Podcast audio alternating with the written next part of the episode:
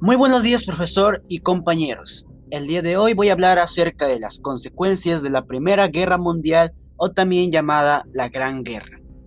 Tras la retirada del Imperio Austrohúngaro y el Imperio Otomano, Alemania queda totalmente sola en su lucha con la Triple Entente. Siendo que ya es una batalla perdida, Alemania, después de la abdicación del Kaiser Guillermo II, pide su rendición. Las consecuencias de esta guerra fueron desastrosas y desalentadoras. Datos oficiales estimaron la muerte de unos 9 millones de soldados y 7 millones de civiles muertos durante los combates. La consecuencia más considerable fue la destrucción de campos de cultivo, infraestructura e industrias. El endeudamiento para afrontar la guerra generó el fin de la hegemonía europea y el liderazgo de Estados Unidos.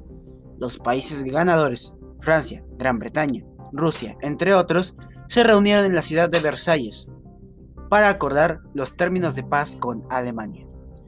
A este tratado se le conoce como el Tratado de Versalles, el cual fue firmado el 28 de junio de 1919. Pero a pesar de haberse firmado, se necesitó de seis meses de negociaciones en la Conferencia de Paz de París para concluir con el Tratado de Paz. El Tratado de Versalles entró en vigor el 10 de enero de 1920.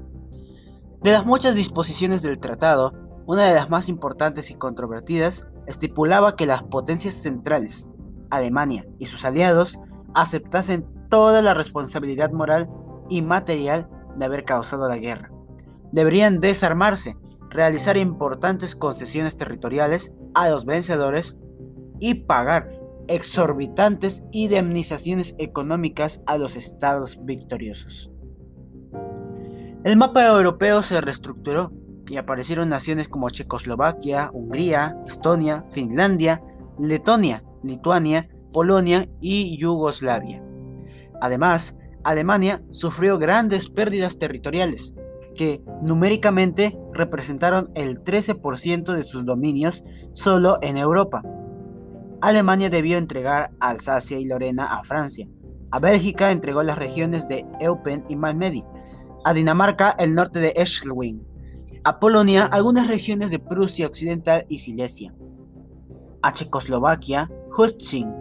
A Lituania Memel y finalmente a la Sociedad de Naciones le cedió el control de Danzig y la región industrial de Saar, que quedó bajo su administración por unos tres lustros. A esto se sumó la entrega de sus colonias en ultramar, las cuales fueron repartidas entre los aliados. Las consecuencias de la Primera Guerra Mundial no fueron solo económicas o materiales. Nuevos discursos ideológicos aparecerían en la escena. A la extrema izquierda, la expansión del comunismo, que había ascendido por primera vez al poder con la Revolución Rusa de 1917, desde su formulación teórica en el año 1848 a la extrema derecha el nacimiento del nacionalsocialismo, nazismo en Alemania y del fascismo en Italia, con sus respectivos focos de irradiación. A pesar de sus profundas diferencias, todas estas teorías tendrían en común el rechazo al modelo del capitalismo liberal.